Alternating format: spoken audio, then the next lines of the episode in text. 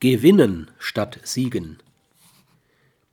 Dialektik ist die Kunst zu gewinnen, ohne zu siegen. Und das ist so gemeint, wie es da steht.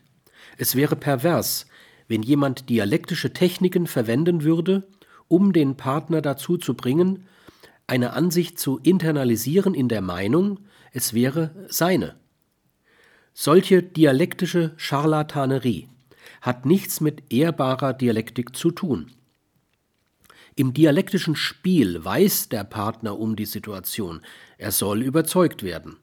Wird er durch gute Argumente überzeugt, haben beide gewonnen. Sieger ist niemand.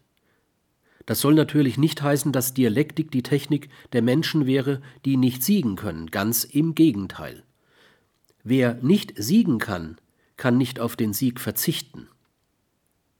Der Dialektiker muss in der Lage sein, eine Strategie zu verwenden, bei der die Summe der Gewinnpunkte beider Partner optimal ist und beide Partner zureichend Gewinnpunkte erzielen.